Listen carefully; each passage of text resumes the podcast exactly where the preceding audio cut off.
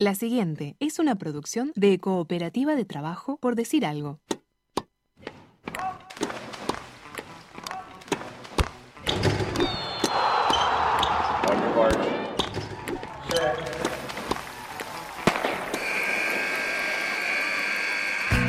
Hay deportes. Y en Por Decir Algo queremos hablar de todos. O de los que podamos desde este momento y hasta las 15. Por Decir Algo. Temporada 7. Temporada 7.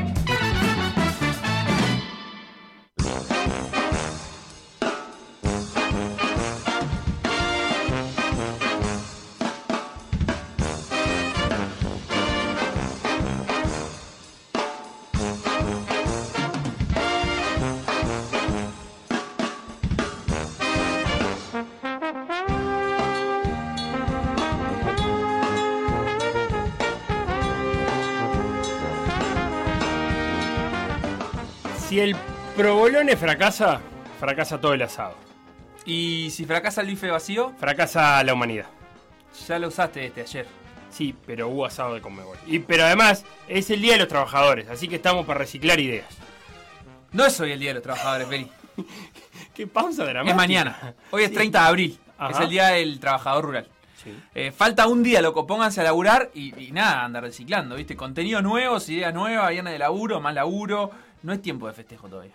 Lo dirás por vos. Yo soy festejo hoy porque yo soy trabajador rural. ¿Cómo me salió? Muy bien, no, está bien. Eh, un poco estereotipado, pero vos no sos trabajador rural, Sebastián. Vos ves una vaca y salís corriendo. No, pero eso es porque yo soy vegetariano visual. ¿Lo qué? Yo, si veo una vaca, me parece impúdico andar mirándola ahí con sus ubres al aire. Miedo Yo tenés. Sebastián. No, miedo. no No, te hagas miedo. el ético. No No, confundas miedo. a la gente haciéndole pasar un miedo No por un buen miedo. gesto. Como la Conmebol decís. ¿La Conmebol no le mira la subra a las vacas por respeto? No. ¡Ah! ¿Se las mira? Pícara la Conmebol entonces ahí, pispeando de canuta entre los No, pastos. no, digo que nos hicieron pasar como ético ese currito de lo de las vacunas. Porque además con asadito, además, pobre vaca. Eh. O sea, le miran la sur y encima después se la morfan. po. Porque al final, ¿quién se cree que somos, loco? De verdad lo digo. ¿Qué se creen? ¿Que, que este país que 3 millones de corazones al sur de un continente y que les entregamos 50.000 vacunas? ¿Ah? Nosotros no nos llamamos 50.000 vacunas. Eso. Que lo sepa todo el Sí. mundo. Bien hablado, Facundo. Bien Bien hablado. ¡Viva el pueblo! ¡Viva el pueblo! Al final, ¿qué se creen? ¿Que nos pueden Sí. comprar que, que con, una final de la Copa Sí, Libertadores? tal cual. Pará. ¿No, ¿No dieron una final? Sí, claro, Facundo, se juega acá. Ah, está. ¿Pero qué te pasa? No, no, no sabía eso. Una final entera se juega acá. Sí, sí, pero no nos llamamos una final Eso, de la Copa decíselo, Libertadores nosotros. decíselo. ¿eh? No queremos nada. Eh, no, pero No. una final. ¿Pero estás dudando, Facundo? No, no es que dude, pero, o sea, la, la final única, entera, así con los todos los jugadores, los 22 Sí, que arrancan. sí, claro, cuando Facundo, los- sí. eh, el árbitro eh, da el pitido inicial, están los dos líneas, todos. está el contenedor del bar. Todos, eh, Todos. Todo. Todos, sí, sí, todo. sí, ¿Pueden todos. venir los mejores de América? Y sí, claro, los dos que llegan a la final van a venir acá. Dani Alves, Tevez, Georgian, Borré. Sí, o Vergesio, o Franco Romero. Fa. No son tantas 50.000 vacunas. Sí, no te des vuelta. Sí. Pasa que una final acá, vos. No, Está no, lindo. No sea malo, no te puedes dar vuelta así por una final de la Copa. Una Copa pedorra. Y- ¿Pero por qué no? Es una final de Copa. No. y, y por ahí escuché que también, la no, Copa América. Así no se puede, así no se puede. Vamos a empezar el programa 790 y tenemos festejo para los 800. No, el miércoles. El 797, dale, dale, de dale, por dale, decir dale, algo, un programa que tiene vacunado con dos dosis al 33 con 3333333% de sus conductores. Por decir algo. En vivo. Hasta las 15. En M24. Por decir algo. Conducción. Felipe Fernández. Sebastián Moreira. Y Facundo Castro. Producción y edición. Conrado Hornos. Todos los deportes. En Por decir algo.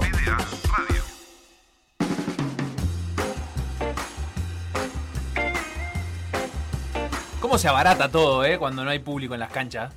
Abarata cada, Mira, una- cada vez que Una final de Libertadores ya eh, la- la- lo intentaste el año pasado, el año traspasado, desde que hay final única. la Eh, ¿eh? ey, ey, mirá que a noviembre llegamos con, con gente con aforo. Y ahora es baratito. Eso sería un problema, ¿eh? Sí. Llegamos con gente con, con Sí, gente tiene cancha. pinta, pero me quedé pensando en eso porque po- puede ser un problema realmente. ¿Por qué? Y bueno, en un montón de motivos. Pero para dejar entrar gente. Ese es el principal, porque después cuando llegue a la final de la Libertadores, eh, no sé, Flamengo contra La Guaira, y, y haya que ahí ya haya que ver cuánta gente tiene vacunada, quién viene. Pero no, yo creo que, mirá como te lo digo yo como asesor político que soy, a noviembre vamos a seguir con la frontera semicerrada, pero va a poder ir el público uruguayo. O sea, Ah, bueno. vacunados uruguayos. Eh, eh, Estaba barata. Pasaporte la, verde. Estaba barata la final de la Copa Libertadores. cada este año, vez ¿eh? que llego a casa Te barata. salías, te salía 50.000 vacunas y. ¿Cuánto pagamos la Sinovac? No, aparte no, no, es No, una es donación. donación. Le hicimos el nexo ahí. Eh, el que la Sinovac- consi- ¿sabe quién la consigue, se vuelve sponsor oficial de la Conmebol. Lío Messi, Lío Messi mandó tres camisetas firmadas para China, de verdad esto, y, ta, y los chinos pudieron, les pudo. les Ah, pudo Messi. es un esfuerzo mancomunado. Sí, es a tres mancomunado. bandas, Uruguay, Paraguay, Sí, la Argentina. calle Pou Ah, se ve que conocía al de, al de Sinovac y el de Sinovac le dijo en algún momento a la calle Pou. Mandame mí- una camiseta a de mí el Messi. que me gusta es Messi. Y entonces la calle Pou le dijo. dijo, "Ah, Esto es Alejandro lo, Domínguez. claro, lo que iba a ser el Mundial 2030, ¿te acordás que Suárez y Messi posaban con la mitad de la camiseta cada uno y todo eso? Terminó en esto. terminó en A esto alcanzó. Este Para es esto nue- nos alcanza. Este es nuestro mundial. Una final de Libertadores. Eh, esto- Ah, a barata. Cada vez que llego a casa. ¿Qué es esto? Mirá, escuchá cómo arranca. Es viernes, hoy no vamos a nada. Dijo, a barata dijo como seis veces. Dijo sí, barata. Y a mí me decía barata y me sale esta canción. ¿La tenés esta canción? Sí. Obvio. Antes salía así, eh, millones de dólares tener una No había registrado las palabras que usaba. Barato. Yo cuando. en el momento que ponen esta canción. No entendés ¡A nada. baratadela! Pregúntame No la cuándo me enteré que estaba hablando de una cucaracha esta canción. ¿En serio está hablando de una ¡Claro! Y por eso, ¡chac! la mata. Cada vez que llego a casa la cucaracha está en la cama. O sea, barata es cucaracha. Sí. Muy es muy fácil el portugués. Pero y por eso le, le- eh, es el ruido Yo de. pensé que era, no sé, yo qué sé, no me puse a pensar. Está. En fin. Todavía no entiendo el doble sentido eh, de la canción. Ah, porque es cuando es que es el amante en realidad. Y yo qué sé. ¿A qué le dirán cucaracha en- al portugués? ¿A qué era la referencia? No sé. Otro día lo hablamos. En fin. Pará, yo tengo algunas preguntas para hacer al aire sin respuesta. Por las dudas, aclaro. Hoy, hoy, hoy me puse a pensar, con un calendario adelante. Sinovac, que son las dosis que, que donó, que donaron a Conmebol, eh, precisa 28 días entre dosis y dosis. Y ahí después de los 28 días. Para mí son 21. Bueno, Yo discrepo con eso. está. 21. Sí, porque creo que el tema de las 28, eh, lo- eh, o sea, se puede, ¿Mm? pero como que el mínimo es 21. 21. Que acá se están haciendo 28 para que den los plazos. Bien. De llegar a la vacuna y todo eso. 21. Después de la segunda dosis, 14 días. Ahí ya no, mi conocimiento no llega. Vos decís para la máxima efectividad. Sí. Ya no llegamos. Eh, A esa cuenta no se llega a los jugadores de Copa América, pensando en la que la Copa América va a arrancar el. ¿Cuándo arranca? ¿De junio?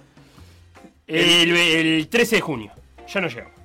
Eh, no, no. O sea, 21 días más 14 no llega. Los jugadores no llegan. De todas maneras, no es para la Copa América. Yo entiendo el disfraz, pero, así. pero realmente me está faltando el dato. Este, Y acaba el segundo dato para que te, vas a seguir faltando. La inmensa mayoría de los jugadores de las selecciones de Sudamérica no viven en sus países. Eh, hoy hay una nota en la República que dice que Conmebol va a querer instrumentar vacunatorios en Londres, en Roma y en París. Lo que también me- se me antoja muy raro. ¿Por qué, no, ¿Por qué no hay nada en España, por ejemplo, que tenemos un montón de gente sudamericana jugando en España? Pero no importa. Si los jugadores no viven ahí, yo qué sé, Radamel Falcao, Muslera que vive en Estambul, ¿qué tiene que tomarse un avión a Roma para vacunarse?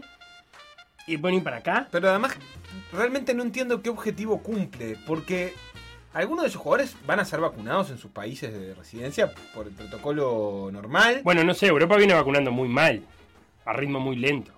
Sí, la verdad es que la verdad es que no lo entiendo, es como decís vos, porque en definitiva hay, hay jugadores eh, que están en Turquía, pero eh, nosotros porque pensamos como en las megas estrellas, pero después hay un par de selecciones que tienen jugadores en ligas eh, mucho más intrascendentes, que en países que, es más difícil de acceder. Este, realmente, yo, yo creo que ya la Conmebol, no sé si lo está planteando... O sea, el, el planteo oficial de la Conmebol es que las vacunas serán para ser más seguras eh, las competiciones internacionales, Sí. comenzando con la Copa América 2021. Ese es el, el título de Sí, por qué las vacunas. Ahora, las competencias internacionales que empiezan ahí eh, incluyen, supongo, la segunda parte de la Copa Libertadores, la fase... Eh, la idea es vacunar a los planteles que a- están compitiendo en competencias internacionales. Para a partir de ahí lograr exoneraciones, supongo yo, en el uso de las burbujas, que los clubes sean más fáciles de moverse. Es relativamente razonable. También eh, es- está el- atravesado porque Argentina no deja vacunar con Sinovac. O sea que, no sé cuántos cuadros hay entre, entre Sudamericana y Libertadores argentinos, pero capaz que te quedan ocho, por ejemplo, para fase de grupo, para fase eliminatoria. Este, O sea que ahí también tenés una dificultad. Y Entonces no termino de entender. No, y, y acordate lo que siempre digo, tenés. Pero- va- vamos a jugar una Copa Libertadores de futsal y no se va a vacunar, y vamos a ir a las eliminatorias de fútbol playa y no sé si se va a mí igual me queda una duda, ¿no? En- en- casi que en términos políticos. ¿Cuál sería el costo para Argentina, por ejemplo, decir, ah, no, mis jugadores no se vacunan con esta vacuna? Mientras que muchos de esos jugadores tal vez todavía no hayan recibido dosis de la vacuna. O sea, te ponen en un, en un apuro también. Sí, pero lo que pasa que el, el- no es una exoneración lo que necesita, porque una cosa es una exoneración para, por ejemplo, Alejandro Domínguez ingresó por segunda vez con una exoneración presidencial a visitar Uruguay y no hizo la cuarentena. Yo Ya, ya le dieron en la cuponera igual. lo ¿no? puedo entender. Puede venir cuando quiera. Ahora, para, para una vacuna es una autorización de un organismo que está muy por fuera del alcance del fútbol. Digo, en Argentina es la ANMAT, ¿no? Que es la que regula todos los medicamentos. Vos no puedes aprobar una cosa especialmente para 300 personas. Bien, no, lo va, no va a suceder eso. Para mí sería ingenuo pensar que eh, esto se mueve eh, en una cuestión de efectos reales de combate al virus y no en una cuestión Simbólicos. eh, no, no simbólico, propagandística de cómo podemos hacer para que de un momento a otro eh, se cambie el- la tendencia que en los últimos meses viene siendo, oh, ¿se hace la Copa América? ¿Para qué vamos a hacer una Copa América en estas condiciones? Ni siquiera es una Copa América real. O sea, hay que dar un golpe de efecto que es publicitario. Y ese golpe de efecto es, bueno, traemos 50.000 vacunas, se las damos a todos y cada uno la distribuye como puede. Y el que no quiera, ah, bueno, cosa de ellos. Pero la Conmebol hizo todo lo, lo que había por hacer. Yo creo que tiene mucho más que ver con eso. Consultado al el encargado de prensa de Conmebol por los mecanismos, cómo va a ser, eh, no tenía respuesta, me dijo, déjame ver. Lo que deja las claras que Conmebol no tiene ningún mecanismo No, de vacunación. el- el comunicado, ¿Qué? el Pero es comunicado la- que pero- publicó Comebol es pero- que la, la Comebol entrega a las asociaciones miembros las vacunas Ah. Y las, las asociaciones miembros asumen la responsabilidad de la Ah. vacunación. O sea, Pero Comebol ABC hace así, levanta las manos y dice, ah, Sí. no sé, ya te di la vacuna. Está bien, No. pero el ABC es conseguir vacuna y tener un plan de vacunación. Si no, ¿para qué las conseguís? Está Y bien, bueno, el plan de la, de vacunación de Conmebol termina en darle a las asociaciones. Está, pero las asociaciones no tienen, no tienen planeado. No, lo que te voy a decir es que, por ejemplo, Argentina lo puede poner en una situación en la que le sea muy fácil vacunar a la AFA en el extranjero, eh, a sus jugadores, y que por ahí si hay algún jugador del medio local que quiere ser citado, quizás no pueda. O, o no, No, no sé, o creo. tenga que viajar a otro país para vacunarse y volver. Eh, y bueno, pero no creo, pero en realidad, si la, la Conmebol no está diciendo que va a exigir la vacuna, Pero en pero, Argentina es ilegal que venga un enfermero y te dé una dosis de Pero Sinovac por que vos tenés. Sí, Ilegal. no está Claro, habilitado, no puedes aplicar un, Pero un una- far- un pero un- medicamento que no está habilitado por la organización que lo regula. Porque Claro, tenés, pero vos tenés que dar explicaciones por qué tenés vos unas dosis. No, no, Sinovac. pero no es porque tenés, porque, Porque me las dio Conmebol. Es que no creo, no, No. sé si, no sé si permitirán que entre en Argentina. Claro, ese, Porque vos no, no puedes meter medicamentos de una vía legal Que, No. que no están habilitados para, para ser Te lo preguntan en el avión cuando viajás, Facundo. ¿Usted lleva medicamentos ilegales? Nunca No, llenaste una. yo no viajo en Porque además Argentina le complica políticamente una, hacer eso, porque Argentina se preocupó por conseguir las vacunas que tenían 94% de efectividad, la, la otra vacuna china, la de Sinopharm. Sí. Entonces vos le, le querés hacer meter una que tiene la mitad de efectividad eh, por 300 dosis, no sé, una cosa por el estilo. A mí me parece muy raro. Y lo otro que me parece raro, Sí. este, en el, la- lo que ha dicho la Conmebol, por ejemplo, es que dice, eh, si luego de completar el objetivo se registra algún remanente, dos cosas que dice el Sí. comunicado que, que me parece que hay que, que habría que exigir transparencia. Una es, si se registra algún remanente, las asoci- asociaciones miembros deberán destinar esas dosis a personas debidamente identificadas Sí. previa aprobación de la Conmebol. El criterio, naturalmente, es que no se desperdicie ninguna vacuna y que se otorgue prioridad al entorno del fútbol. O sea, El entorno- un vacunatorio el VIP eh, a, a- El entorno a puertas del fútbol. abiertas. Eh, un O día sea, tenemos- Obviamente van a sobrar de 25.000 personas vacunadas. Eh, un día Dosis. tenemos que hacer una charlita de qué es el entorno del fútbol. La, manga de... no. pero es que realmente es, es tremendo. Y lo otro te voy a decir, Sí, mirá este dato, mirá este cerrame, dato, mirá este dato. eh, habla de, se saca cartel de los negativos. Dice, se suma a los protocolos sanitarios aplicados desde el año pasado y que han demostrado una altísima eficacia, ya que el 99% de las decenas de miles de pruebas de detección arrojaron resultado negativo. En una Conmebol que tuvo las Copas Libertadores con, con cuerpos arbitrales enteros no pudiendo salir de los países, y con equipos enteros sin poder jugar. Sí, es rarísimo. Muchas más dudas que certezas eh, las vacunas de Comebol. Veremos cuándo es el próximo sábado entonces. Pero Instagram. tenemos Libertadores. Ahora sí, Por Beto. decir algo web. Instagram. Por decir algo web. Twitter. Por decir algo web. Facebook. Por decir algo. WhatsApp. 098-979-979.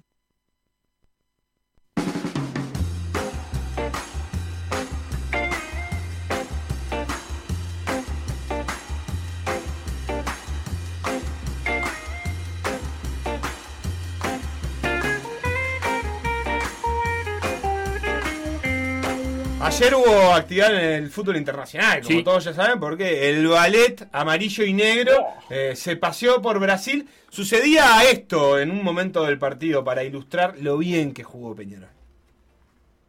Destaca Gelmacher, mitad de la cancha hacia la izquierda, Joaquín Piquerés, marcado por Leonatel, toca hacia atrás con Cajelmacher, recepciona y pasa hacia el costado, que es a la mitad de la cancha, con Jesús Trindade, atrás con Dawson, Dawson con Formiliano, perfilándose para recibir, controlando y pasando al medio, sale jugando Peñarol, sale jugando Trindade, buen pase entre líneas, avanza Peñarol, avanza Torres, buena pelota a la derecha, viene mano a mano Acosta, levanta el centro, la cabeza de Fabio Santos, interceptando, se planta Torres, toca a la derecha, Juan Acosta, la pide por el medio David Terán, lindo taco, jugando Peñarol, jugando Torres, Gargano, levanta la cabeza, pica Piquerés, levanta para Joaquín en el área, la mete al medio.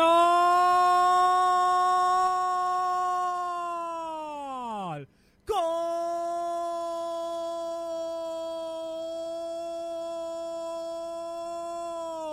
De Peñarol, del Peñarol del juego. En esta tocaron el taco por acá, el pase corto por allá, picó uno, se movió el otro, levantó Gargano, Piquerés asistió y Terán dice que gana Peñarol. No sabemos con qué lo hizo, si con la rodilla, si con el muslo, si con la panza, con qué lo hizo. Bueno, pensémoslo después. Gol de Peñarol, Peñarol 2, Corinthians 0. El fútbol se escucha distinto. Escucha distinto. Subí la radio. Peñarol se estaba defendiendo bien, pero no se había soltado todavía en ataque. Y esta vez no fue de contra, esta vez fue circulando la pelota con mucha paciencia hasta que Gargano se mandó tremenda profundización. Eh, del estilo de las conexiones Messi-Jordi Alba, bueno, igual. Igual solo que son Gargano y Piquerés, ¿no? Hay una diferencia. Pero es muy parecido porque eh, el movimiento de Piquerés acelera espectacularmente eh, por la banda izquierda, lo ve Gargano y el pase fue justo para que Piquerés llegue, de primera intención la meta al medio y ahí aparezca absolutamente solo eh, el, jugador eh, Terán que define con las rodillas, como decía eh, Santi, prácticamente llevándose por delante el balón. Qué gol de Peñarol, ¿no? Qué lindo gol de Peñarol y qué importante, porque ahora sí consigue una diferencia muy interesante. No es definitiva, falta mucho, falta más de media hora para que termine el partido, pero lo deja muy cerca y una victoria que sería importantísima, importantísima eh, por lo numérico, por supuesto, y por aquello que hablábamos en la previa. A ver dónde estamos parados. Bueno, estamos parados acá. Por decir fútbol. En M24. Gran partido de Peñarol anoche. Yo lo veía los primeros minutos y, me hacía acordar también al partido de, anteayer de Nacional. Eh, son equipos valientes. Peñarol ayer fue valiente. Ayer salió a presionarle a Corinthians en la salida de pelota y desde ahí empezó a complicarle todo el partido al, al equipo brasilero. No había, no sé cuánto, menos de un minuto cuando el Canario Álvarez presiona un, un pase atrás al arquero que después se termina entreverando, creo que con Terán. Pero ya salió a mostrar que iba a jugar a eso. Y, y salió, y le salió muy bien el plan. El, gol de, de Gio viene de una presión de Terán, de una pelota que se complica ahí con, con Bruno Méndez, que la, la gana Terán y después habilita muy bien a, Gio. Eh, entonces, puso todo eso, pero también jugó muy bien, porque ayer hablábamos de que quizás a un ritmo alto Gargano iba a precisar, eh, Peñarol iba a precisar un Gargano muy preciso, ayer lo fue, estuvo extremadamente preciso, movió muy bien la, pelota. eh, escuchábamos al Santi hablar de- del, segundo gol.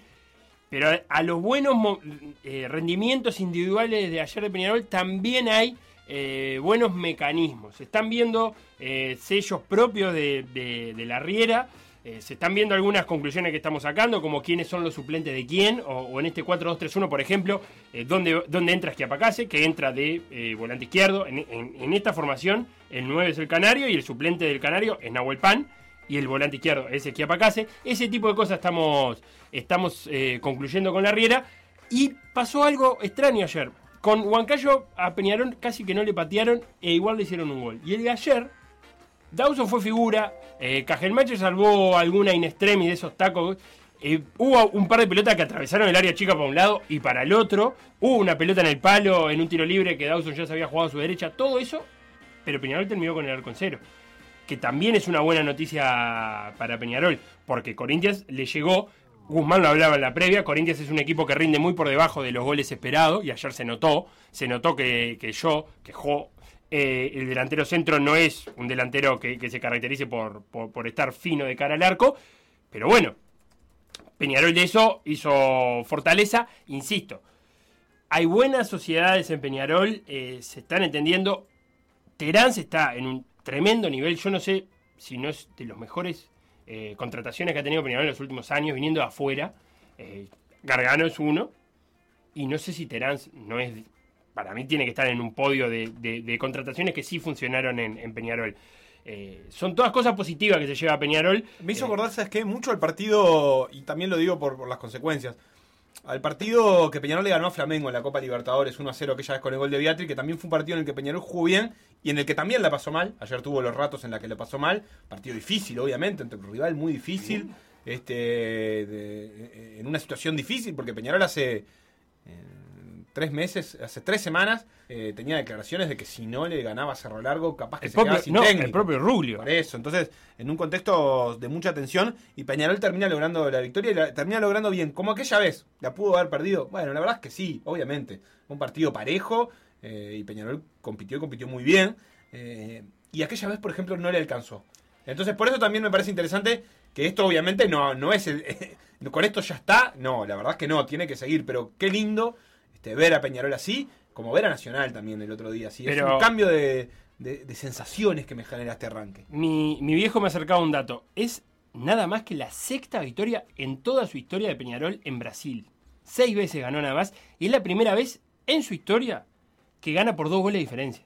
Estamos hablando del 62 3 a 2 contra Santos, del 82 1 a 0 a San Pablo, del 82 1 a 0 a Flamengo, del 2011 al Inter 2 a 1 y del 2019 a Flamengo 1 a 0. O sea, primero, ganar en Brasil no es nada sencillo, lo marcan los números, y hacerlo por dos diferencia es muchísimo más. De hecho, es la primera vez que pasa. Eh, de las victorias que ha tenido cuadros uruguayos de esta última época, ha habido creo alguna otra en Brasil y algunos otros buenos resultados.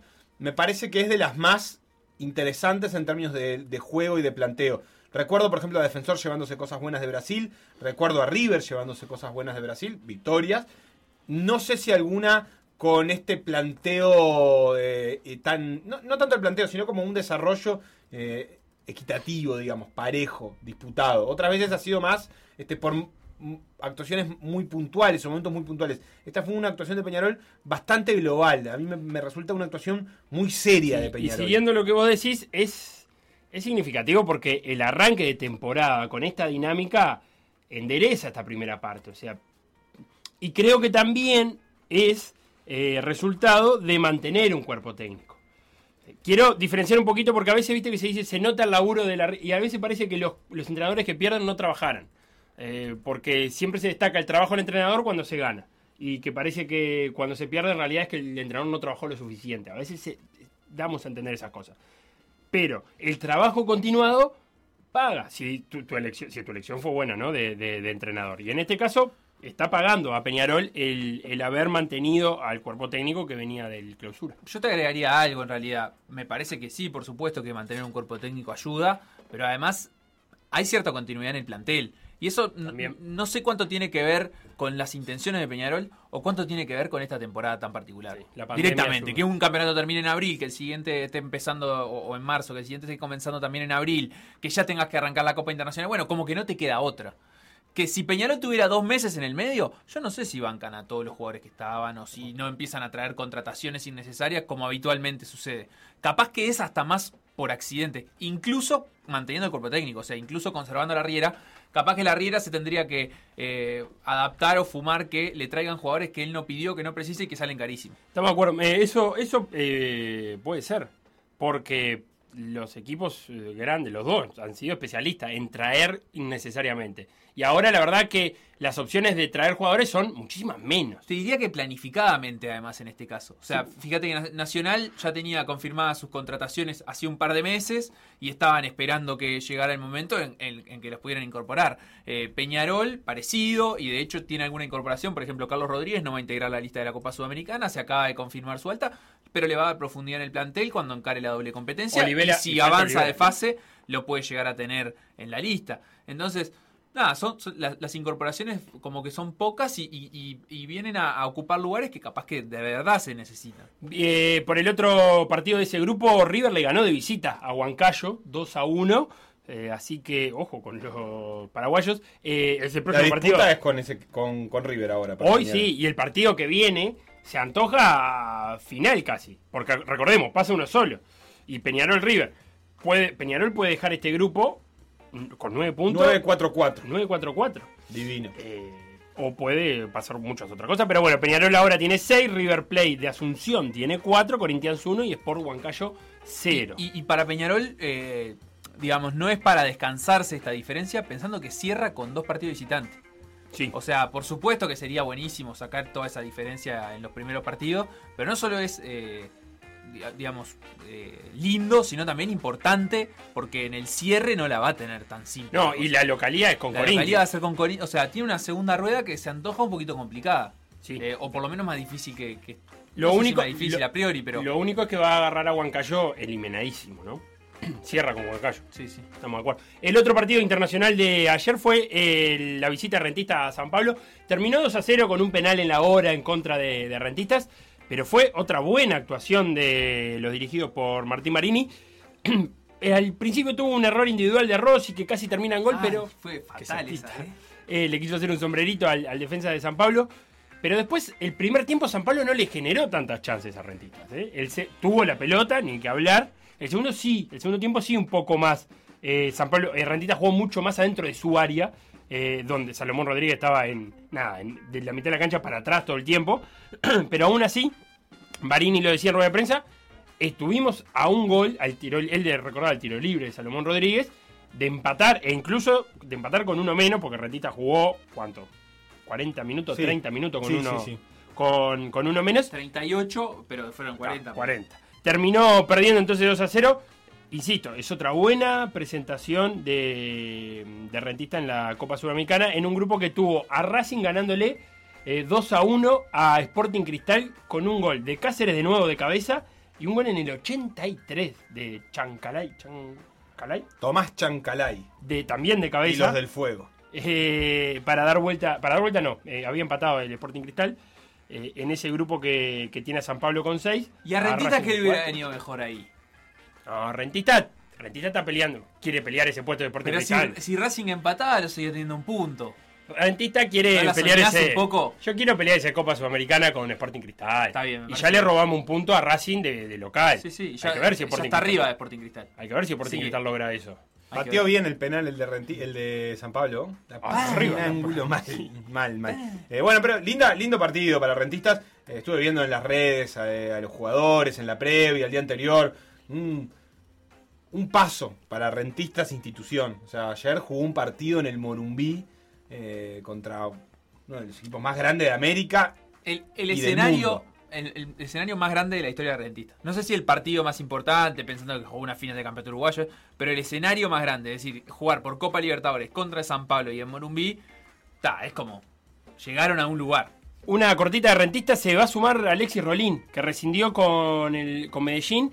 Eh, una situación familiar lo hace estar en Uruguay. así que se suma a las filas de rentistas. Es una nueva alta para el conjunto de Barini que va a jugar el miércoles contra Sporting Cristal de local a las 21 horas. Y para cerrar el fútbol, el domingo hay Supercopa Uruguaya, señores. 90 minutos alargues y penales. Eso es lo primero que te quiero decir. Y si ¿Y- no, y si gana uno en los 90 minutos, no hay. Se termina. ¿Y quiénes juegan? Juegan Nacional y Wanderers. Ah, perfecto. Eh, ¿En ese orden? En ese orden. ¿Por qué? Porque Nacional es eh, campeón. Porque ganó el sorteo, Félix. ¿Sí? ¿También? vamos, vamos, no, vamos, bueno, pero si no por importancia. No, hubo sorteo, hubo sorteo la localidad. Campeón uruguayo. Campeón No, uruguayo primero. Tiene que ser local el campeón uruguayo. Hubo sorteo la Yo localía. estoy acá con Sebastián, ¿eh? Pero hubo sorteo. ¿En los países serios? En Pero la, este es Uruguay. la novedad para Wanderers que se recuperó de Que venía lesionado y va a ir de titular.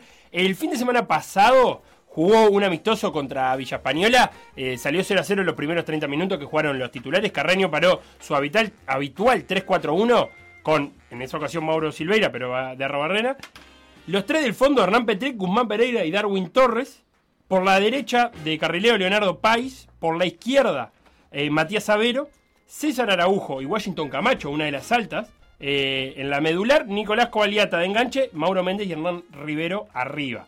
Eh, recordemos, eh, Rodrigo Rivero, Lucas Monzón, estoy hablando de las altas. Matías Avero llegó, Washington Camacho, que venía de Defensa y Justicia, Emiliano Coitiño, que viene de Villa Española, Jerónimo Ortagaray, también de Villa Española, y la última, Cristian Bauch, el húngaro, también, Cierto. también es alta en Wanderers, que entre sus bajas está Paulo Lima, de los habituales titulares, ¿no? Gastón Bueno, Paulo Lima, eh, Jonathan Barbosa, Macaluso, que se retiró, Gerardo Alcoba, que se retiró y hablamos con él, Nacho González, que se fue a jugar a Danubio, y Santiago Martínez, que se fue a Cerro Largo. Esa es la Bien. novedad de Wanderers. Precioso partido, este, obviamente con transmisión de Por Decir Fútbol, al aire desde las 17 horas con conducción de Sofía Romano, relato de Martín Rodríguez, comentario de Santiago Díaz, análisis eh, de datos de Guzmán Montgomery y el resto del equipo de Por Decir Fútbol detrás. El partido es a las 18. En concreto, chiquilines, quiero pasar un pequeño chivo radial, si Páselo, les parece, páselo. eh, está ya vigente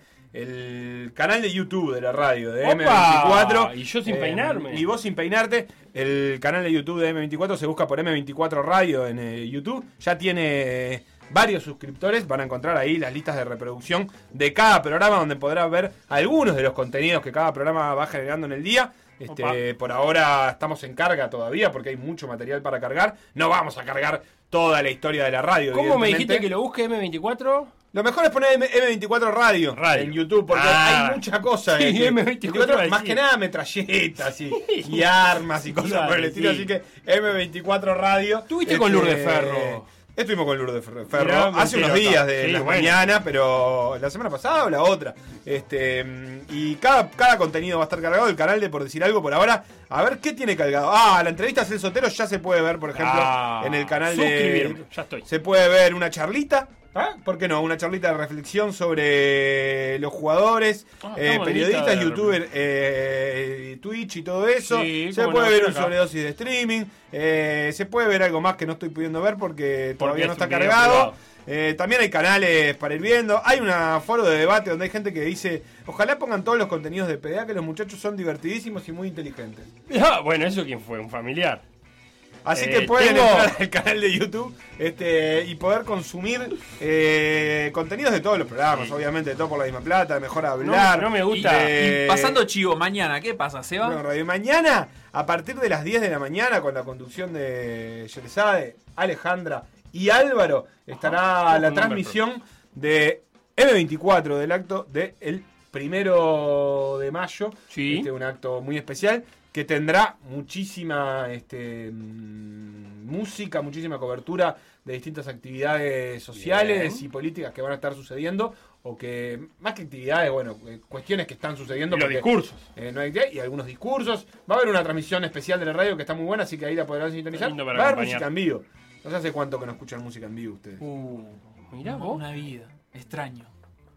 Y bueno, venía a la radio mañana. O la escucho. No, claro, porque no se Ah. puede ver, no se puede ir. Ah. Se puede escuchar. Es en vivo, no pero porque solamente hay una o dos personas ahí, entonces puede suceder. Ah. Si no, no se podría. No vaya, No, no voy porque no se puede ir. Bien, nos vamos a hacer una pequeña pausa. Vaya. Y después eh, seguimos con más contenido de este programa que va a estar hablando con algunos de los laburantes del deporte. eh, gente que, que desempeñan distintas funciones en esta previa del primero de mayo para ver cómo, cómo están viviendo desde sus sindicatos y asociaciones algunas cuestiones relativas a, a su actividad y al primero de mayo. Lo que pasó en por decir algo, revivirlo en pda.uy o buscar los podcasts en Mixcloud o Spotify.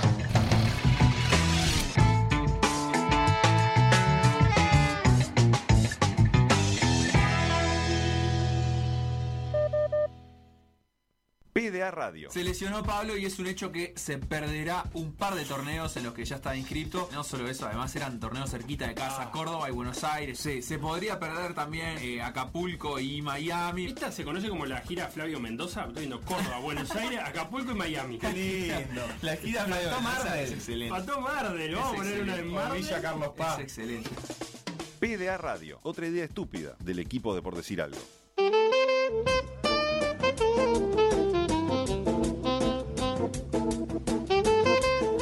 Estamos de vuelta en Por Decir Algo en esta en este 30 de abril, que es ni más ni menos que la previa del Día del Trabajador. Y por eso hoy vamos a hablar eh, con algunos representantes de sindicatos, gremios o asociaciones eh, que están vinculadas al deporte, asociaciones de trabajadores, por supuesto, que están vinculadas al deporte. En este caso estamos en línea con Esteban Yaquinta, el presidente de la Asociación Nacional de Entrenadores de Básquetbol del Uruguay. ¿Cómo andas, Esteban? A ver, ahí no te estamos escuchando del todo bien. A ver, a ver ahora. Perfecto, perfecto, perfecto. ¿Cómo andas? Buenas tardes para todos. Bien, bien, gracias.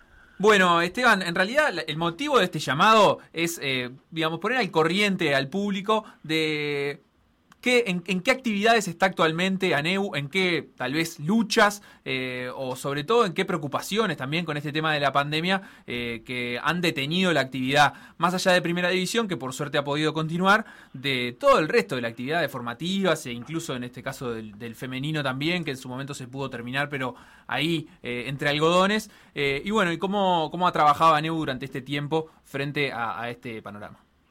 Bueno, la verdad que, que ha sido, ya desde el año pasado ha sido, ha sido tiempos muy complejos para nosotros, ¿verdad? Sobre todo eh, en lo que se refiere a los compañeros de, formativas. Los entrenadores formativas han quedado totalmente expuestos, eh, muchos la muchos están en seguro paro, otros ni siquiera tienen la posibilidad de, cobrar por no por ser un club de barrios que no, no, no- están en caja, en fin, es una situación muy complicada la, la, la de entrenador de básquetbol y bueno, desde ANEU del año pasado está- hemos estado in- intentando ayudar a todos esos entrenadores jóvenes y buscando soluciones a, a mediano y sobre todo a largo plazo para que este tipo de cosas no no, no vuelvan a pasar, pero indudablemente la preocupación actual hoy en, el gremio nuestro es, es- son las formativas, los entrenadores y los chicos, ¿no? Los miles de chicos que están sin jugar desde el año pasado, este y con todo el, daño el daño psicológico que se representa no desde el zoom de la escuela no poder ir al club con sus compañeros donde se divierten donde aprenden un deporte. Este la verdad que, ha sido muy muy muy, complicado. ¿Qué, qué acciones han podido ustedes encarar para, de alguna manera, ayudar en estas circunstancias a estos entrenadores? bueno por supuesto que hemos, hecho algún este fondo de ayuda eh, colaboración con con algunos entrenadores que no, no están trabajando intermediar con, con, con clubes eh, porque hasta hasta hace poco, se- si, ustedes se acuerdan, se podía entrenar, por más que no había competencia, se podía entrenar con determinadas características especiales, pero de, todas maneras se podían trabajar, pero bueno, la mayoría de los técnicos no estaban cobrando igual, entonces interveníamos para que pues, este, de alguna manera recibieran ese sueldo. Eh, ahora este, estamos negociando con el Ministerio de Trabajo a través de un, de un anuncio que hizo el ministro Mieres, un subsidio para para los entrenadores que no estén que no estén cobrando. Siempre nosotros destacamos el, como decía, el entrenador formativos. Eh, hace unos pocos días tuvimos una asamblea, la verdad que nos dejó muy contentos por la por la cantidad de gente que, que hubo, muy numerosa y muchos muchos entrenadores de distintas de distintas escalas. Ahí eh, por casi unanimidad se votó el, el ingreso a jueces lo cual nos va a dar una solvencia jurídica importante y un, un apoyo para, para lo que viene, ¿no? que es lo, que- lo que queremos, eh, profesionalizar, el, nuestro deporte, por llamarlo de alguna manera, o sea que eh, consejos salarios para, para entrenadores, que los entrenadores formativos tengan un, laudo mínimo que sepan que, que pueden cobrar, este, objetivos que hace unos años parecían muy lejanos, pero de a poquito de repente nos estamos acercando a algo que, que sería un sueño para todos.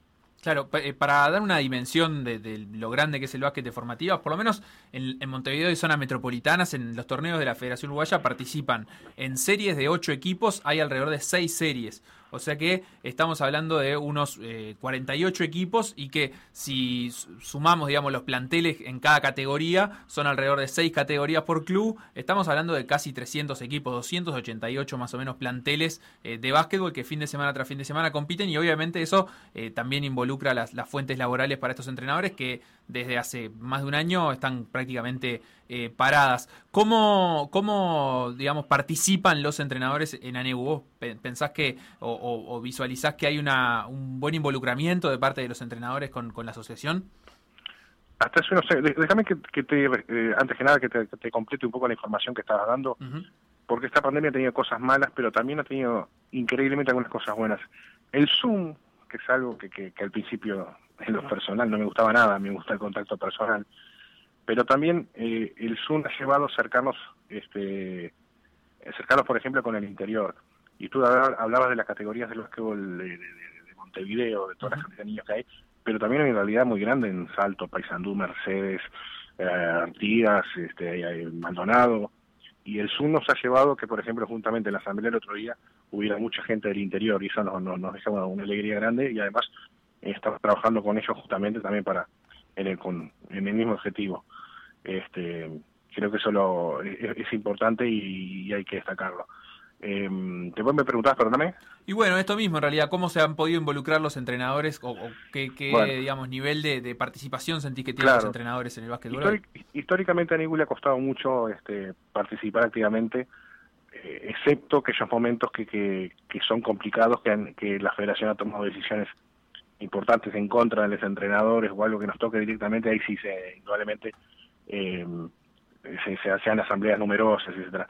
Desde hace dos o tres años, por suerte, nosotros hemos hecho varias comisiones con objetivos claros, algunas formativas, este, unos de la sede propia, otro este, beneficios para los socios, eh, otro discutir eh, discutir formas de juego, etcétera, etcétera. Distintas, distintas comisiones este, en las cuales nosotros más que nada queremos dar participación activa, eh, en especial a los jóvenes. Y esas comisiones han empezado desde hace esos años a trabajar muy bien, con muchísimos aportes, y es por eso que, la verdad que nos tiene bastante con- contentos este, el, el- el invo- involucramiento actual que tiene, que tiene la asociación. Bien, perfecto. Así que eh, además este momento, con, digamos, con esta crisis tanto sanitaria como, como económica, me imagino que, que acerca a mucha gente también preocupada por, por, por las, digamos, las posibles consecuencias de esto. Sí, sí, indudablemente, y además con, con ideas, este, gente que está constantemente pro- pro- proponiendo ideas, este, pasos a seguir, y este, y bueno, también la- la- el, el anuncio del subsidio por parte del Ministerio de Trabajo para, para el deporte y en especial para el básquetbol, creo que fue algo que cayó muy bien, y bueno, eh, ahí este, indudablemente se puso a trabajar desde la semana pasada los, las condicionantes, a ver cómo, cómo se termina de redactar esa ley. Bien, y por último, bueno, nos, men- nos mencionabas el ingreso de, de ANEU a FUESI, que es una, una novedad para, para poder negociar, la, intención de negociar eh, convenios salariales para los entrenadores de formativas, eh, y bueno, y esta participación que se da a lo largo de, todo el país con la, posibilidad de hacerlo de forma virtual. Eh, pero quería preguntarte también, antes de la pandemia, antes de que todo esto sobreviniera y llegara a Uruguay, ¿cuáles eran las principales preocupaciones de los entrenadores o en qué estaba trabajando ANEU para el crecimiento de- de- la profesión en particular de entrenador? Bueno, justamente, justamente en eso, eh, abrimos esas comisiones para, creo que la bandera nuestra siempre es la capacitación del entrenador. Eh, en ese sentido, teníamos planeado varias clínicas, eh, varios, varios este, también este, eh, instancias para, para, para capacitarnos. De hecho, después con la pandemia utilizamos el Zoom y hubo muy buenas, este, muy buenas este Zoom de, de- de entrenadores extranjeros que se consiguieron este para para que disertaran, creo que ha estado bastante interesante. Y después, bueno, todo lo que se refiere a la jerarquización y la profesionalización de, del entrenador es, el, es el, nuestro objetivo, nuestra bandera, porque la, la que venimos persiguiendo hace años, ¿verdad? Y en ese rubro, ¿cómo ves vos al entrenador uruguayo en, en general hoy en día, o incluso a, a la posibilidad de desarrollar la profesión hoy en día, profesional o semiprofesionalmente? Hoy en día prácticamente totalmente desprotegidos, eh, con una actualidad eh, en lo que se refiere a Argentina, con, sumado el- la pandemia, la- el problema económico que tiene los vecinos este, han, llevado a que muchos muchos profesionales están viendo para Uruguay y eso también es una preocupación en el, en el sentido de la defensa laboral de los de los empleados nacionales. Eh, en las formativas queda muchísimo por, por hacer en busca de esa profe- profesionalización, pero pero bueno, hoy bastante protegidos, pero dando pasos grandes y firmes para para, hacia- para ir hacia donde queremos. Esteban Yaquinta, presidente de ANEU, en esta previa de- del primero de mayo. Muchísimas gracias y bueno, feliz día para ustedes mañana. Bueno, muchísimas gracias a ustedes y bueno, muy feliz día. Por decir algo. Infinitas muestras de cariño. Me gusta. ¿Infinitas? ¿cuán- ¿Qué número es infinita? Para mí más de tres. Más de tres es infinita, Sí, sí, ¿no? infinita. Para PDA. Teníamos una escala que era Imagínate. uno, mucha gente, Sí. dos, Dos. todo el mundo, tres, infinita, cantidad. Claro, ¿No? perfecto. Bien, entonces, infinita cantidad eh, de demostración de cariño en Twitter. Otra idea estúpida del equipo de Por decir algo. PDA Radio.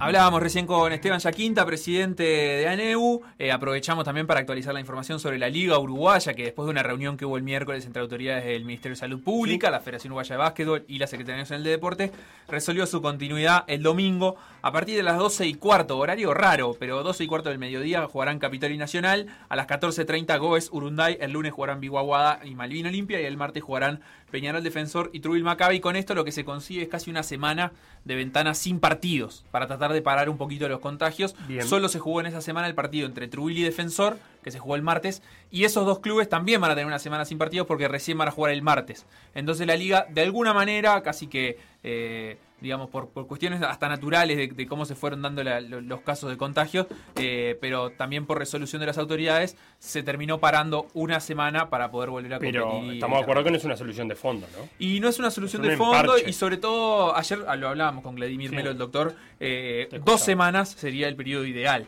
Claro. Eh, pero bueno, está. Para los Eh, que están cursando la enfermedad, la, la- la terminen de cursar y los que están desarrollando síntomas ahora tengan esas dos semanas. Exacto, también. quedan estas dos fechas de la fase regular y después veremos, capaz que si se siguen sucediendo contagios, eh, tiene que haber una pausa, pero se da antes de los playoffs. Claro, se demora. Eh, la, la idea siempre fue de la, de la liga eh, que los playoffs se jugaran de lo más normal posible, ¿no? Y sí, y sí, con los la... playoffs sí, que no sea, que, que los playoffs no se parezcan a la fase regular en ese sentido. Y no, pero hay que ver si, si es posible. Y bueno, para seguir hablando de básquetbol, estamos ya en línea eh, con Leandro Taguada, de BUA, de los basquetbolistas uruguayos asociados. eh, también para seguir conversando un poquito de la realidad, tanto de esta liga uruguaya como de las preocupaciones eh, de, de BUA como, como gremio. ¿Cómo andas, Leandro? ¿Cómo andan? ¿Todo bien? Muy bien, por suerte. Te escuchamos medio bajito. A ver ahí. ¿Ahí se escucha? Perfecto, Ahora sí. perfecto, perfecto. Eh, bueno, Leandro, queríamos aprovechar este 30 de abril, previa del primero de mayo, para hablar eh, de los basquetbolistas, pero eh, no, no tanto en, en su rol de deportistas, sino en, digamos, en, en su jerarquización como trabajadores y en los objetivos que ha venido persiguiendo BUA desde que se ha consolidado eh, ya en los últimos tiempos como eh, la, la organización que representa a los jugadores. Así que, en principio, quería preguntarte cómo viene en esta etapa, eh, digamos, la, la participación de los jugadores y las preocupaciones de UA eh, frente a la situación económica y también a la, si- a la situación sanitaria. Y bueno, la, la, la situación económica, sanitaria, que va un poco todo de la mano, ¿no? Porque este como que la crisis empezó siendo sanitaria y se transformó en una crisis económica mundial. Este, obviamente que preocupa a todo el mundo porque digo, no solo nosotros como basquetbolistas, ¿no?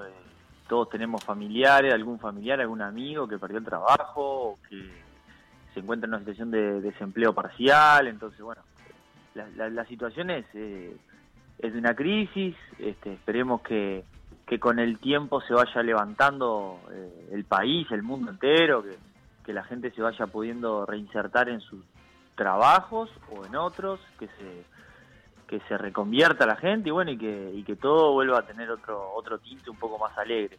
Después Claro. del punto de vista sanitario y lo que tiene que ver con la competencia, obviamente eh, yo recién los escuchaba que ustedes decían que bueno que, que, que era raro, pero ¿qué no es raro eh, hoy en día? Tal De- cual. De cómo se juega, de que no esté la gente, de todo, ¿no? Que se suspendan los partidos, que se gane 20 a 1. Eh, la, la realidad es que, bueno, fue un poco la... En algunas cosas estamos de acuerdo, en otras no, de cómo se resuelve, pero pasando raya tenemos suerte de estar este, jugando al básquetbol. Hoy justo hablaba con el presidente de la Asociación de Paraguay de jugadores y hoy los habilitaron para poder empezar a jugar desde el comienzo de la pandemia. Entonces, Claro, pasó Eh, más de un año. sí, sí. lo que, lo que eh, yo te, te pregunto, Lea, si, si hay una posición particular tomada por UBA o por lo menos inquietudes que hayan planteado entre ustedes. Con respecto, bueno, a, digamos, una cosa era eh, tratar de montar un campeonato en estas condiciones y tratar de mantenerlo libre de contagios y otra cosa lo que se sucedió en las últimas semanas con más de 20 jugadores implicados y contagiados eh, que de alguna manera también pone en riesgo la salud. Eh, es, poco probable, porque así lo dicen las estadísticas y porque el estado de salud de los jugadores es de gente joven y, con buen estado físico, es poco probable que estos casos de- devengan en casos graves, pero al mismo tiempo lo que sí ha sucedido, incluso con algún extranjero, como por ejemplo el de Goes, es que quedan algunas secuelas después que, que no, digamos, no son tan fáciles de lidiar con eso y que puede afectar la, la carrera de los profesionales. ¿Cómo, ¿Cómo están, digamos, afrontando este momento sabiendo que está eso en juego también? Sí, yo lo, no soy un gran, no soy un virólogo, ¿no? Para poder hablar, pero sí eh, lo que te puedo comentar es algunas cosas que me he metido de lleno, más que nada para tener fundamentos a la hora de esta discusión, por si se corta el básquetbol, porque hay que tener un conocimiento básico para poder fundamentar una, explicación lógica de por qué tiene que seguir o por qué no.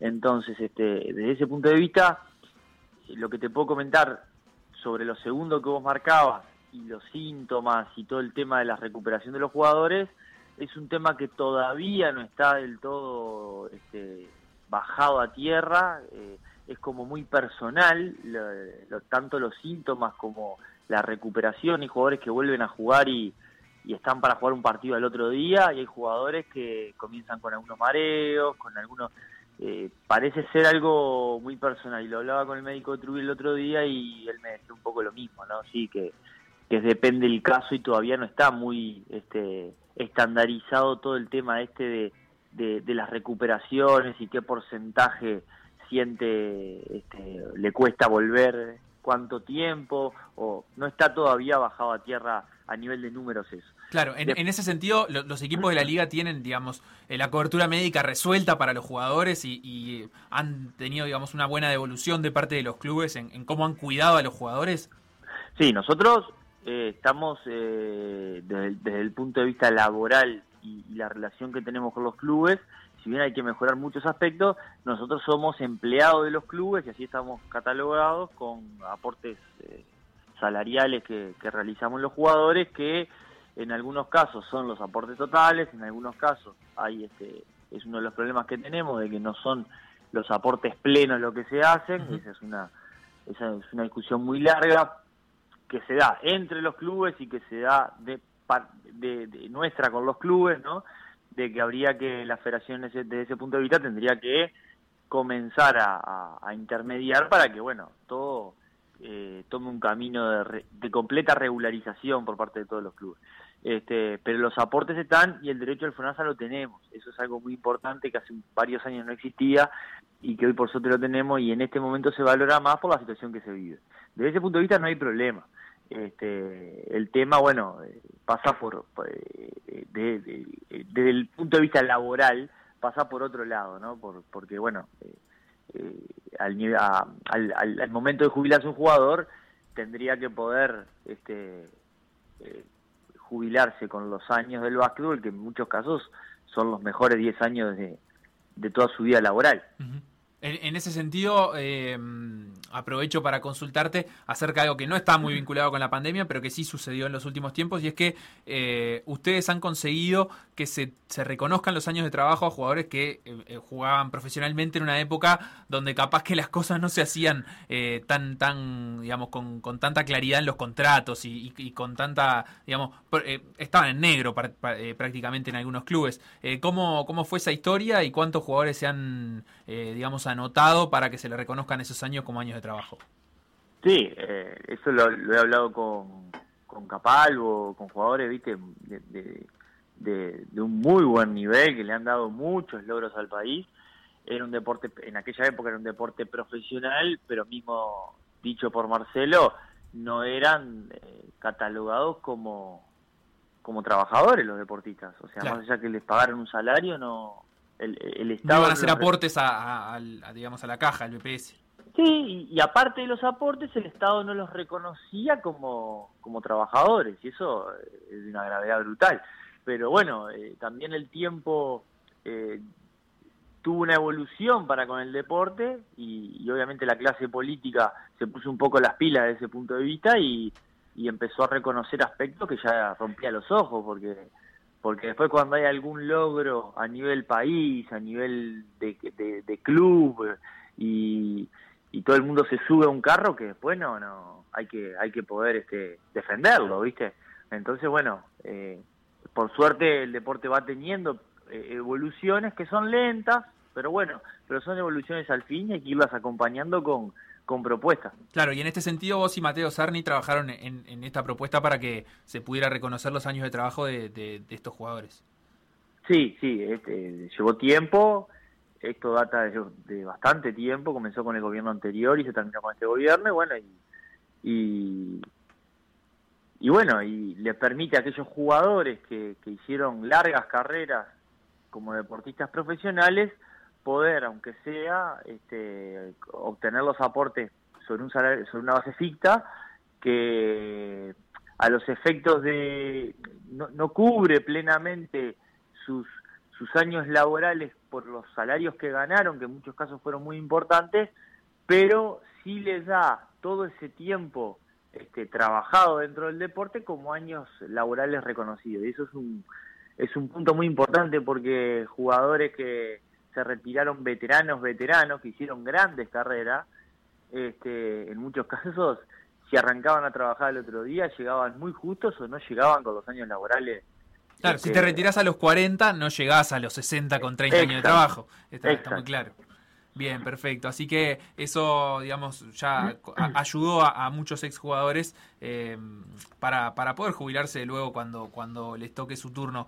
Eh, Leandro, no sé si queda algo más por agregar de las cosas en las que está trabajando BUA. A mí me da la sensación de que, bueno, eh, por esto que me decís, si bien hay una preocupación y siempre estar atentos a lo que viene pasando con los torneos y con la pandemia y los contagios, eh, la, la primera sensación que tienen todos ustedes es que están agradecidos de poder seguir trabajando. Sí, ni que hablar. Este, hoy creo que hay que hay que mirar la mitad del vaso vacío la mitad del vaso lleno por igual, pero no hay que dejar de reconocer el esfuerzo que hace cada área dentro de nuestro deporte. Este, los dirigentes, los jugadores, los jueces, los entrenadores, todos estamos poniendo un poco de, de todos para, para poder continuar. Nosotros para adentro llevamos adelante una, una campaña de concientización con los jugadores para no aflojar en los cuidados y, y que no, no exista este tipo de estos contagios masivos que, que están habiendo ahora, pero también entendemos de que, bueno, es compleja la situación a nivel país y, y la tasa de positividad que ha existido dentro del básquetbol y con los hisopados aleatorios que hubo es muy menor de la mitad de la positividad que existe a nivel país. Entonces también es muy difícil no verte arrastrado por una situación este, general bastante caótica, eh, ya que nosotros en realidad no estamos ni en burbuja ni estamos aislados. O sea, eh, es un deporte profesional que convive, eh, obviamente, como, como cualquier familia. Vamos a nuestras casas, tenemos una esposa que trabaja, el abuelo, el padre, hay infinidad de, de situaciones donde se puede contraer el virus. Entonces, desde ese punto de vista, estamos intentando poner el mayor foco en, en concientizar a todos en que, bueno, evitar la movilidad lo máximo posible, mantener las burbujas, pero bueno, este, obviamente que en algún momento, si la situación se desmadraba como, como está pasando ahora en este momento, podía pasar de que algunos casos empezaran a surgir eh, con el tiempo. Está claro. Leandro Taboada, de Basquetbolistas Uruguayos Asociados, muchísimas gracias por este rato. Feliz día para todos los basquetbolistas mañana. Bueno, muchas gracias a ustedes. Y bueno, y por último, también comentarte que bueno que, nosotros también estamos intentando concientizar al, jugador de básquetbol que por lo general es de carrera corta y, comienza muy joven y, y, termina su, su, funcionalidad deportiva como jugador muy joven también estamos intent, intentando crear esa cultura de, asociación de, de, tener una una unidad laboral sindical por llamarlo de alguna manera donde bueno estemos unidos y defendamos un poco los derechos de todos este pero siempre siendo un único, una única asociación de jugadores. Entonces lleva tiempo, creemos que bueno, eh, a veces las edades tan tempranas eh, cuesta un poco más a veces concientizar a esos jugadores de que bueno de que de que se convenzan de que son jugadores de que son trabajadores este porque obviamente eh, el básquet uno comienza haciéndolo cuando por, porque te gusta pero llega un momento que se que se convierte en un trabajo y ese límite eh, es muy fino porque en muchos casos no lo marca ni un salario hay veces que hay jugadores que comparten plantel que que no, no tienen ni siquiera un dinero para sus para su boleto, por ponerte un ejemplo. Entonces, este, es difícil a veces concientizar a ese, a ese jugador joven que está construyendo una carrera que ya es y participa de un deporte profesional, pero que bueno, que, que, que no, que no gana un salario, que aún así es un profesional del deporte y se y, debe estar eh, anotado en la asociación y bueno y todo lo que lo que conlleva tener una unidad fuerte dentro del deporte que nosotros practicamos. Bien, está claro. Adelante entonces con, con esos objetivos. Esperemos que la respuesta de los basquetbolistas siga siendo eh, buena.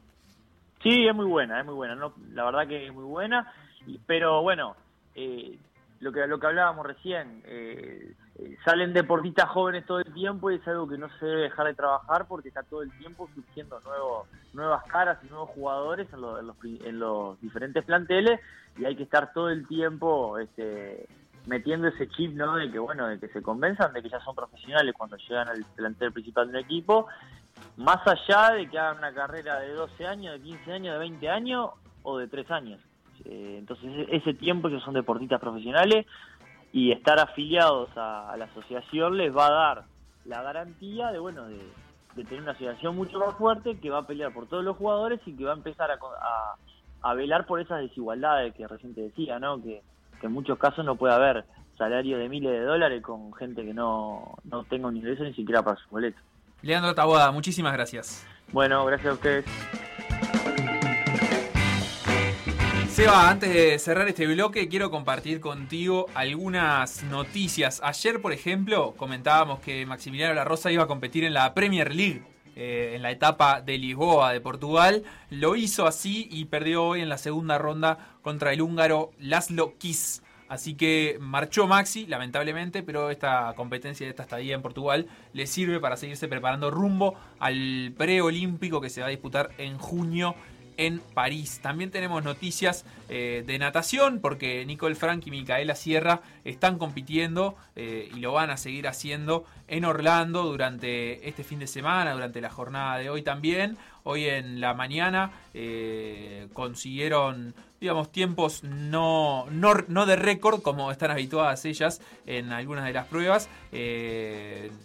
Micaela Sierra clasificó a la final de los 100 metros pecho y Nicole Frank terminó décima en los 200 metros estilo libre, pero seguirán compitiendo en esta eh, etapa en Orlando que sirve además como clasificación para los Juegos Panamericanos Junior que van a ser en Cali eh, en el segundo semestre de este año. Ya hablábamos de la Liga Uruguaya, mañana habrá Superliga Americana de Rugby, Peñarol va a jugar a las 21 horas, es la última fecha de la fase regular y es un partido en el que Peñarol simplemente medirá fuerzas contra Jaguares porque ambos ya tienen asegurados el primer y el segundo lugar del grupo. Y la última, eh, en cuanto a este pequeño segmento polideportivo, es que Ariel Bear sigue ganando. Junto a Gonzalo Escobar, hoy le ganaron a David Vega de España y a Cristian Garín de Chile 6-4, 6-4 y mañana van a jugar la semifinal del abierto de Estoril, un ATP 250 contra los ingleses Inglot y Banbridge. Eh, si ganan, llegarán a su quinta final de ATP 250 de este año. Viene siendo un precioso año para Ariel Bear y Gonzalo Escobar. Esperemos que mañana a las 8 de la mañana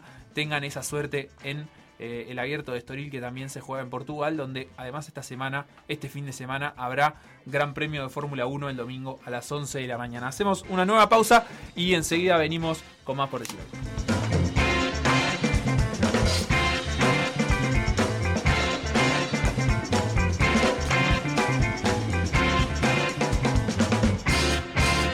Por decir algo. decir algo. Instagram. Por decir algo web. Twitter. Por decir algo web. Facebook. Por decir algo. WhatsApp. 098-979-979.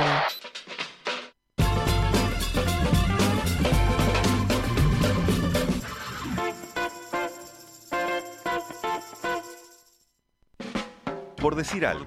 PDA.uy. Seguinos en Facebook, Instagram, Twitter o Spotify. Todos los deportes en M24 97.9 FM Montevideo 102.5 FM Maldonado. PDA Radio. PDA Radio.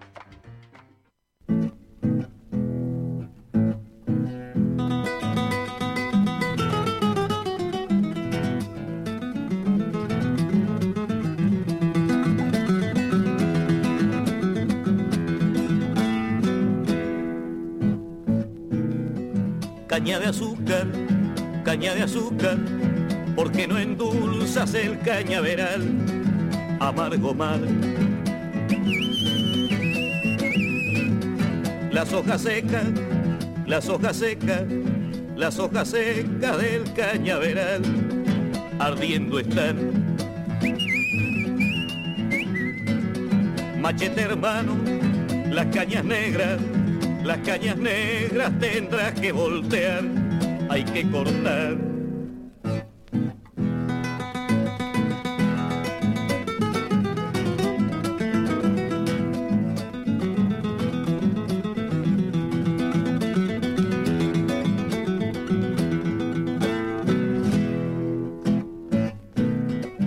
Todo tiznado, negro y barcino, sudando a chorros como un animal. Yo sé quién soy. Me cae la sombra desde el sombrero, me cae la sombra como un antifaz. Yo sé quién soy. Hay los riñones que se me parten, que se me parten por menos de un real. Hay que cortar.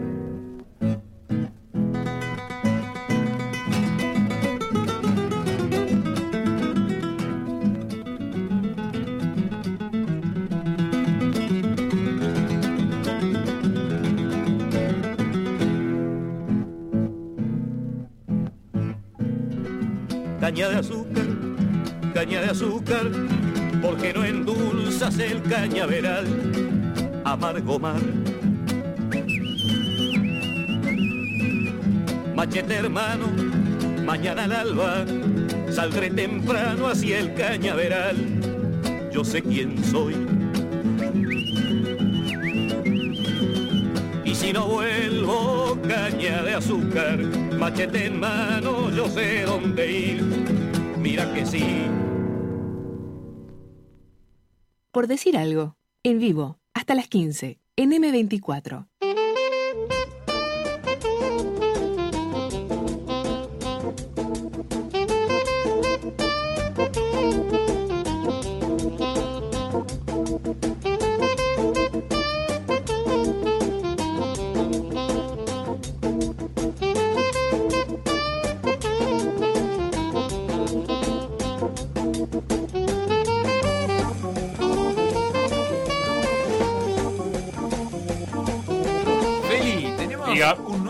De semana, eh, diría clave. Clave. Crucial. Bisagra. El desarrollo, ahí está, Bisagra. de la Liga de España. ¿Viste lo que pasó ayer? No, es tremendo. Vos te fuiste con un Barcelona ganador y que llegaste a tu casa. Llegué a mi casa y perdiendo 2 a 1 y perdió 2 a 1.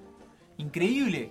Eh, así que Barcelona no es líder de la Liga de España. El líder sigue siendo Atlético Madrid Sí. con 73 puntos, seguido por justamente Barcelona Sí. y también el Real Madrid, ambos con 71 puntos, mientras que Sevilla tiene 70. Faltan Eh, cinco partidos. Faltan cinco partidos, es muy cierto que faltan Claro. cinco partidos. En esta fecha, eh, Atlético Madrid va a enfrentar mañana a las 11 y cuarto al Elche. Y Real Madrid va a enfrentar mañana a las salvarse. 16 horas al Osasuna. El Osasuna Eh, peleando por nada. dale, mientras que Va- Valencia y Barcelona juegan el domingo a las 16 horas. Valencia por la intrascendencia misma. Y el lunes Sevilla se enfrenta a Athletic. Y el Atlético Bilbao. que le ganó al Atlético de Madrid y después va y empata con el Valladolid, que está, está allá abajo en la Bueno, tabla. pero esto es fútbol, Felipe, no es para andar y- comparando todo. Y todo esto es como una transición para el partido de la liga que se va a jugar en la fecha 35, que va a ser Barcelona-Atlético Madrid. Y hay un ahí Real Madrid-Sevilla. resolverse. Esa misma fecha, esa misma Ahí se define todo. decimos, juega Real. Tremendo. Esa divino, misma los cuatro primeros se cruzan, siempre termina pasando eso. Saludo a todos los que se suscribieron al canal de YouTube en este ratito. Recuerden que está el canal de YouTube de M24 M24 para suscribirse. hasta Ibai no paro. M24 Radio. Eh, por ejemplo, Wilson, saludo a todos los que desean feliz día del trabajador. Por ejemplo, alguien que nos manda saludos de la sede de Danubio, que está pidiendo las noticias en el celular, así que la gente de noticias ya lo ya lo, lo solucionó eso. Saludo a Fernando también de la Unión de Entrenadores de Voleibol, que ya nos Fernando. contrataremos con él. Y aclaraciones que tenemos que hacer. A ver, a ver, dale, dale, dale. Que Alguien que dice que abrazo, que viva la cooperativa, que no llegó a registrar, o no llegamos a decir quién era el de Portugal, que creo que es de remo, pero no dijeron. No, Puede ser Maxi Vela, La Rosa, karateca. Explique un poco. Maxi La Rosa, karateca, y después Nicole Frank y Nicole Frank y Micaela Micaela Sierra, ahí sí dijimos que estaban compitiendo en natación, 100 metros pecho, eh, Bueno, 200 vos metros no libre. no, no, pará, Facundo. Yo no me enojé, Sí, un poco sí me Estamos pareció. contando. Eh, ¿Qué más? Eh, Ariel Bear, que es tenista, que ganó 6-4-6-4 en dobles. Y Yo te hago bueno, los ruidos si querés. Hasta ahí nos quedaron. Muchas gracias por el saludo. Bien, por, eh, por la escucha atenta, claro, tal cual. Muchas gracias por esa Qué escucha atenta, grande. Emiliano. Y viva la cooperativa. Un abrazo la- grande. de- por ahí. Emiliano que la próxima reclame más espacio para esas noticias. Que es lo que yo quiero, ¿no? O sea, así, así puedo pelear en- en- acá en esta interna y decir, wow, quiero más espacio para las noticias polideportivas. Qué lindo, que la cabalgata Gillette. Me encanta, me encanta. Bueno, Feli, diga. seguimos recibiendo en el día de hoy a representantes eh, trabajadores del deporte. Muy bien. En este caso vamos a recibir a un representante de la Mutual de Ciclistas Profesionales del Uruguay, al señor Jorge Bravo. ¿Cómo anda, Jorge? ¿Qué tal muchachos? ¿Cómo les va? Buenas ¿Cómo anda, tardes. para Jorge? todos. ¿Todo ¿Andan bien? bien? Bien, bien, por suerte. ¿Entrenaste Bien. hoy? Eh, hoy no, no, ¿No? eh, no tenía muchas ganas y salí a caminar un poco por la rambla. Bien, me parece muy bien. Sí, está Hacer otra para cosa. aparte. Para despejar un poco, ¿no? Sí, porque bueno, con el tema de la, de la pandemia y todo esto que, que, que nos está pasando, ¿no? Que pasa en todo el mundo, el ciclismo está un poco parado. Venimos de una temporada súper atípica donde eh, ha- han habido muy pocas carreras y bueno, y ahora este, con esto de que no se hizo la vuelta y está, este, entonces bueno, medianamente se para la temporada ahora a partir de, de abril, mayo hasta junio, julio y entonces hay que hacer otra cosa, ¿no? Empezar, pedalear sí, hacer algo de pretemporada y bueno, después distraerse un poco. Más allá de, digamos, la situación a nivel personal, ¿cómo viven los ciclistas esto a nivel colectivo? Eh, como mutual de ciclistas, el hecho de que eh, haya habido tanta irregularidad en las competencias que no se han podido sostener, que no se pudo finalizar la temporada, que no se hizo la vuelta por segundo año consecutivo. ¿Qué está pasando con los ciclistas a nivel colectivo? Y mirá, los ciclistas sufren, están sufriendo muchísimo, ¿no? Eh, porque indudablemente que si no hay no hay competencia o hay muy poca, lo- lo- los, los clubes o los equipos de ciclismo en Uruguay viven pura y exclusivamente de los sponsors. Y si no hay sponsor, el corredor no cobra. Y si no hay carreras, el club no puede o, o no hay difusión. Este, es, es imposible ir a cobrarle un sponsor, entonces bueno, esto es una cadena donde los corredores somos el hilo más fino, ¿no? Y ahí se corta la cosa, entonces bueno, eh, sufrimos bastante, eh, hemos tenido que una cantidad eh, cobrar menos de lo que cobramos, porque de principio, bueno, uno arregla una plata, pero después empieza con esto de, de- la pandemia, que, que el gobierno también este ha suspendido los deportes menores, entonces no, no, no se puede correr, no se puede, los equipos eh, no pueden recaudar el dinero que tienen que recaudar, entonces eh, se les hace difícil pagar los sueldos. Entonces, este bueno, eh, como todo, ¿no? Como todo trabajador que por ahí lo mandan al seguro de paro y este y termina cobrando el 70% de lo que cobraba y no le alcanza para vivir. Bien, y, en- y, digamos, en, en el caso del colectivo, de la mutual, eh, ¿cómo, ¿cómo han podido trabajar en este momento? ¿Han podido, digamos, dar alguna respuesta o, o hacer algún reclamo frente a la federación? ¿Qué, qué, qué medidas bueno, se pueden eh, tomar a nivel... Yo ya habíamos hablado los- los- la otra vez de la mutual, la mutual eh, nosotros la habíamos impulsado muy bien, este, porque veníamos con, con temporadas eh, eh, buenas, ¿no? Con, con todo lo que era anteriormente, este, antes que, que viniera la pandemia, nosotros estamos bien con la mutual. El tema que con el tema de la pandemia no, nos, nos, nos descolocó a todos y, y después que, bueno, tampoco le podemos reclamar muchas cosas a la Federación Ciclista Uruguaya porque tampoco tiene cómo hacer, ¿no? Es algo más de gobierno, este, que, que eh, suspende, bueno, suspende clases, suspende actividad deportiva, suspendió gimnasios, entonces este, es medio difícil, pero bueno, este, intentaremos a partir de ahora de fin de mes o a mediados de mayo que van a empezar a retomarse algunas cosas, ver ver qué es lo que pasa, ¿no? Igualmente el ciclista eh, es difícil juntarlo, es difícil unirlo, es difícil este tratar de, de, de- de que vayamos todos para el mismo lado, entonces bueno, eh, hay veces hay que trabajar mucho, hay que hablar bastante y hay una cosa que es este súper súper difícil de poder juntarnos porque la mayoría de los ciclistas son del interior. Entonces, eh, el centro de todo está en Montevideo y el 90% de los corredores son todos del interior.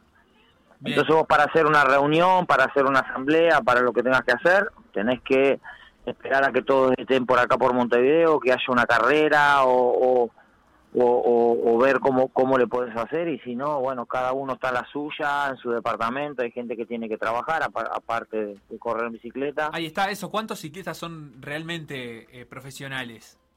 Y bueno, mira, el pelotón de, de, de, de- de elite, que es de primera categoría, ponele que seamos eh, en una vuelta del Uruguay, ponele 180, si- quizás ni tanto, ¿no? Hay muchos más ciclistas, ¿no? Está lleno de ciclistas, deben de haber mil y pico de corredores, ¿no? Con licencia en, en, en, Claro. en Uruguay, ¿no? Pero cobrando un sueldo de, de bueno, cobrando un 180. sueldo no hay más de 30 Claro. O sea que que... puedan vivir o que puedan medianamente, entre comillas, ser un trabajador normal, como cualquier trabajador de cualquier lugar, que puedan cobrar un sueldo decoroso para poder este eh, comer y vivir y, y- y mantener a la familia, no llegan a 30. Bien, Son pocos. en ese sentido, casi que si hay 180 en el pelotón, apenas 30 o 40 pueden cobrar un sueldo, eh, no podemos hablar del ciclismo hoy en día como una estructura de deporte profesional, ¿no? No, no, pero de ninguna manera, de ninguna manera. El ciclismo en, en Uruguay es, es, es, este eh, es amateur totalmente, de, de- de- en, en todo sentido, ¿no? O, eh, eh, ah, en la década del 90 el ciclismo en Uruguay era era casi casi el segundo deporte. Estaba el fútbol, peleaba ahí con el básquetbol eh, para ser el, segundo deporte este, en popularidad en, en, en- acá en Uruguay. Después ha ido cayendo, cayendo, cayendo y creo que estamos a los 15 ahora. Entonces, eh, bueno, hay que trabajar muchísimo, ¿no? De parte de los de los de la Federación Ciclista Uruguaya de la gente que, que maneja el ciclismo y también de los ciclistas, ¿no? Tenemos que, que- que trabajar entre todos para que vuelva a ser el ciclismo de la década del 90. Pero es difícil, es muy difícil. Jorge Bravo, ciclista, 53 años, ¿verdad? Sí, señor. Perfecto, y si y se, vas a seguir pedaleando. Bueno, mira, tengo pensado retirarme, me, me pensaba retirar este año, pero bueno, el tema es que la Habrá que correr pandemia una más. La, la pandemia me ha complicado con el tema de, de la temporada. Yo quiero retirarme corriendo la Vuelta al Uruguay, que es la carrera este, por excelencia acá en Uruguay y es la prueba eh, por etapas más vieja del continente. Entonces, este, la Vuelta Ciclista al Uruguay. Yo gané una Vuelta al Uruguay y me quiero retirar con una Vuelta al Uruguay. Bueno, ojalá se pueda estoy- correr en, en 2022 entonces. Estoy, estoy obligado a- a hacer un año más y yo creo y estoy con mucha esperanza de que podamos tener una buena temporada a partir de agosto, septiembre, con todo la- esto de la vacuna y todo todo cómo viene el tema de la vacunación, yo creo que se van a abrir bastante los deportes y bueno, este me parece que va a haber una temporada medianamente normal y yo creo que vuelta Rutas América y Vuelta al Uruguay va a haber, entonces bueno, ahí terminaré mi carrera deportiva con la Vuelta al Uruguay. Jorge, muchísimas gracias por este rato. Te despedimos a vos y también nos vamos a despedir de la audiencia. Les mando, les mando un abrazo, muchísimas gracias por llamar, estoy a las órdenes como siempre. Buen programa y bueno, feliz día del trabajador mañana para ustedes y para toda la audiencia.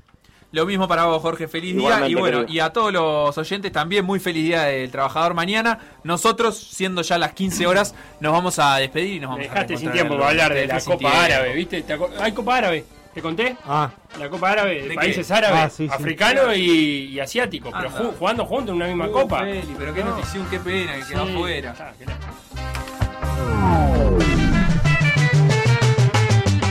Lo que pasó en Por Decir Algo, revivirlo en pda.uy o buscar los podcasts en Mixcloud o Spotify.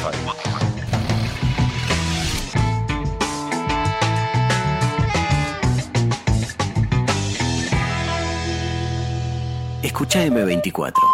97.9 FM Montevideo, 102.5 FM Maldonado. La FM con identidad uruguaya.